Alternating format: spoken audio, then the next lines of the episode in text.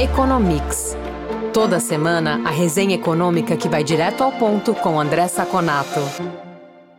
Olá, ouvintes do Economics. Começa aqui mais um bate-papo com o economista André Saconato, que analisa os principais índices e fatos que movimentam o mercado e afetam o dia a dia das empresas e também dos consumidores. Tudo bom, Saconato? Olá, Fernando, tudo bem? Um olá especial aos nossos ouvintes. Saconato, dados importantes de inflação essa semana, começando com o IPCA, o Índice Nacional de Preços ao Consumidor, que teve alta de 0,61% em abril. É menor do que o 0,71% que foi registrado em março. Em 12 meses, o resultado é de 4,18% de inflação. Olhando em perspectiva a composição do índice, dá para afirmar que é um bom resultado? Olha, Fernando, é, a composição do índice não foi boa, não.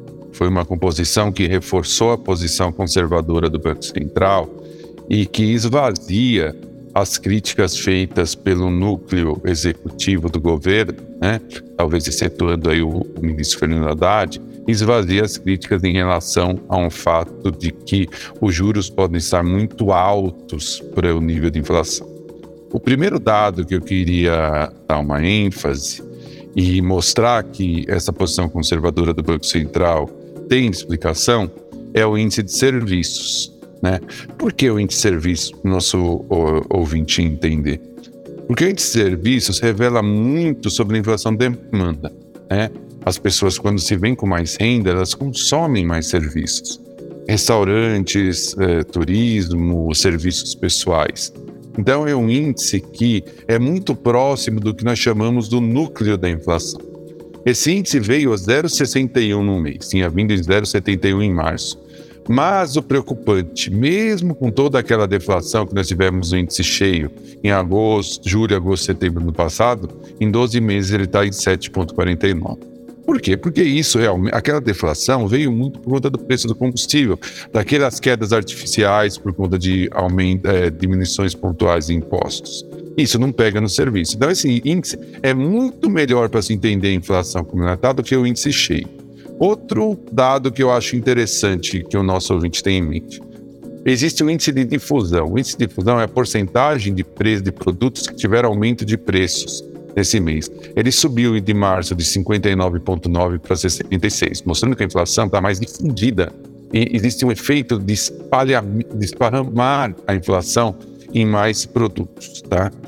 Dentro da abertura do índice, a gente pode ver que alimentos voltou a preocupar. Tinha sido 0,05 em, em março, foi para 0,71 em abril, e principalmente alimento em domicílio, que tinha tido uma deflação no mês passado de 0,14, no mês retrasado, né? 0,14, e no mês passado, em abril, teve a alta de 0,73.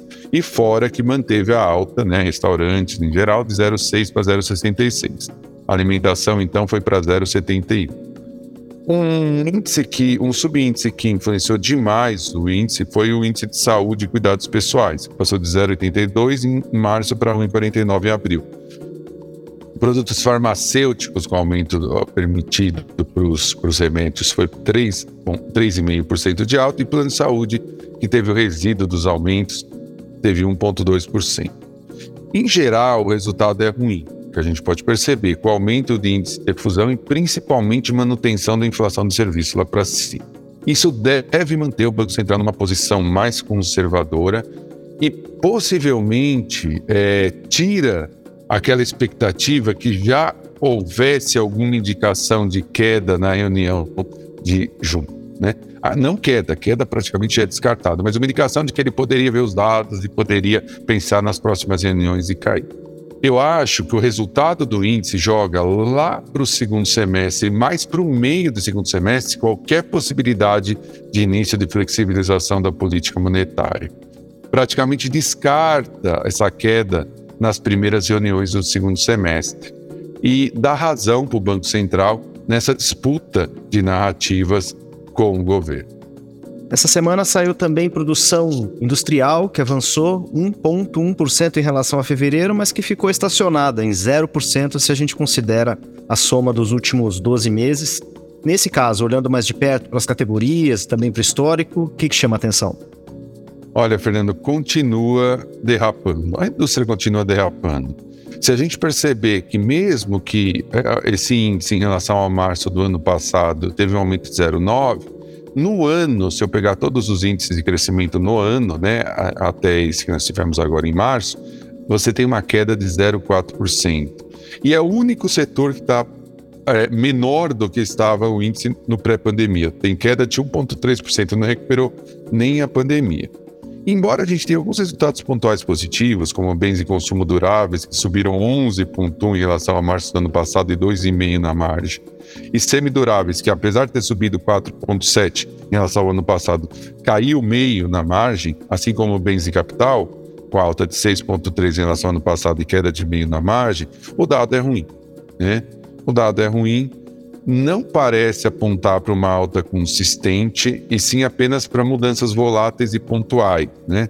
Mesmo automóveis, que teve uma alta de 10%, linha branca e linha marrom de 24% em relação ao ano passado, isso mostra que o índice estava muito baixo no ano passado, por ainda alguns efeitos da Omicron, e mostra também que é bem provável que o setor fique no negativo nesse ano, esse menos 0,4 no ano, pode esparramar para o meio do ano. Ainda a nossa perspectiva é que fique meio próximo de zero, mas tem uma possibilidade de ficar negativo.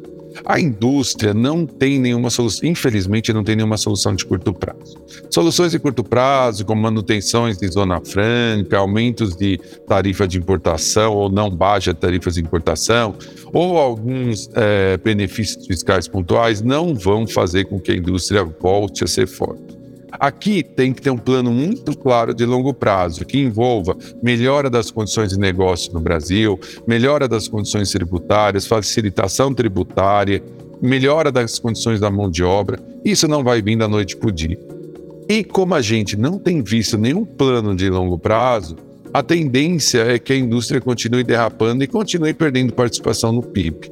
É, não tem solução para a indústria de curto prazo, infelizmente, embora se venda que isso é possível. Então, assim, é, a gente só vai conseguir ver a indústria é, respirando, né?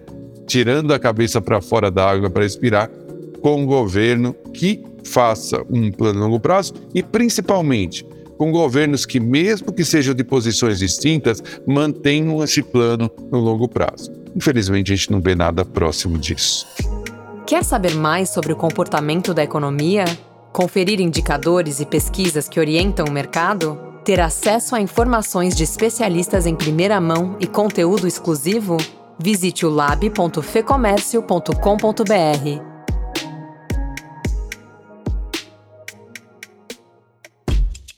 Saconato, começamos falando de inflação no Brasil, vamos para os Estados Unidos. Saiu o CPI, o Índice de Preços ao Consumidor, que mostrou a inflação desacelerando para 4,9% no acumulado de 12 meses até abril. Vamos fazer o mesmo exercício que a gente fez aqui com o Brasil, olhar para a composição do índice. O que, que chama atenção?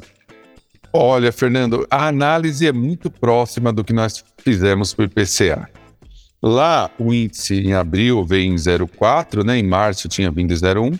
No ano, a inflação cheia teve uma pequena queda de 5 para 4,9, mas o core, que é o número que efetivamente o Banco Central olha, que exclui os itens voláteis e mostra mais o núcleo duro da, da, da demanda, né, causando inflação, vem em 0,4 no mês e no ano continua em 5,5, muito longe da meta de 2% do Banco Central. Tivemos aí composição de aluguéis, gasolinas e automóveis, principalmente usados. Tivemos uma é, difusão de aumento de preço continua muito alto. Algumas notícias positivas, é certo. A alimentação ficou fixa, ficou é, estável pelo segundo mês, né? Supermercados teve queda de 0,2, é, depois de uma queda de 0,3 em março. Gás natural caiu 4,9 e eletricidade caiu pelo segundo mês consecutivo. Mas isso pode ser inclusive uma armadilha, né? Por quê? Porque isso gera um alívio para o consumidor, a inflação que o consumidor sente começa a cair e o consumidor começa a ter mais incentivos para continuar consumindo, o que é ruim para o Banco Central. A gasolina voltou 3%, 3% depois de uma queda de 4,7% em março, principalmente por cortes, o anúncio de cortes que o OPEP colocou para o segundo semestre. Né? Os dados são ruins para o Fed, principalmente vindo depois daquele dado que nós falamos na semana passada, da menor taxa de desemprego em 53 anos, 3,4%. Ou seja, por todos os lados continuam as pressões na demanda e exigem do Fed uma postura ainda conservadora, inclusive talvez com mais aumentos de 0,25. Não está nem próximo no horizonte alguma possibilidade de queda. A boa notícia veio do preço ao produtor, que teve uma alta de 0,2% em abril, mas que em 12 meses o núcleo, né, o núcleo da, tirando os preços voláteis, está em 3,2%, mais tranquilo. E do seguro-desemprego, que veio 264 mil pedidos na semana e se esperava 245, mas também muito pouco, é muito pontual, pode ser algum, é, algum dado que não represente uma tendência. Em geral, esses dados mostram que, até mais que o Brasil, postura de, de, de, do Fed de ser mais duro deve continuar por mais tempo. Saiu também o último resultado da balança comercial da China, que teve um superávit de 90 bilhões de dólares em abril, mas com importações caindo 7,9% também em abril. Esse conjunto de dados, ah, além dos outros que a gente tem analisado, mostram o que sobre a saúde econômica da China, Saconato? Mostram, Fernando, uma preocupação. Embora você pegue o dado da balança e veja que o superávit de 90 bi foi acima do esperado de 67 bi, como você falou, é, isso vem muito mais de uma queda muito forte das importações, como você falou em 7,9 em abril. As exportações ajudaram, tudo ajudou a China, com a alta de 8,5. Mas se eu pego esse dado da queda das importações e somo ao dado que veio do CPI, do Índice de Preço ao Consumidor da China, que teve aumento de 0,1 contra o esperado de 0,3, e com core em 12 meses de 0,7 no ano, né, 0,1 no mês, isso mostra que a economia chinesa parece que está muito fraca, está enfraquecendo. Além disso, ainda tem o PPI, né, o preço ao produtor, que teve uma queda de 3,6 em abril, com uma queda de 2,5 em março. Se a gente soma todos esses dados, a gente consegue ver que a economia chinesa sim vem mostrando um enfraquecimento muito preocupante. É, fontes internas da China falam que no começo do ano, aquela, é, aquela meta de 5% do governo era considerada muito fraca. Ou seja, pessoas, principalmente do sell side da economia, prevendo que ia ter aumento de 6, 6,5% do PIB. E essas pessoas já começam a ficar mais pessimistas e começam a baixar é, essa previsão próxima dos 5, que é a meta. E se continuar esses dados ruins, talvez a China vai ter dificuldade até de alcançar essa meta. Então, esses dados, em geral, mostram uma preocupação muito grande com a saúde da economia chinesa, mesmo depois da, do, da cancelamento das restrições do Covid-0. Saconato, obrigado pela análise. A gente continua acompanhando. Até semana que vem. Fernando, muito obrigado pela nossa conversa. Obrigado aos ouvintes que estiveram conosco até agora. E nos falamos na próxima edição do nosso podcast. Informação e análises inéditas. Mobilização empresarial.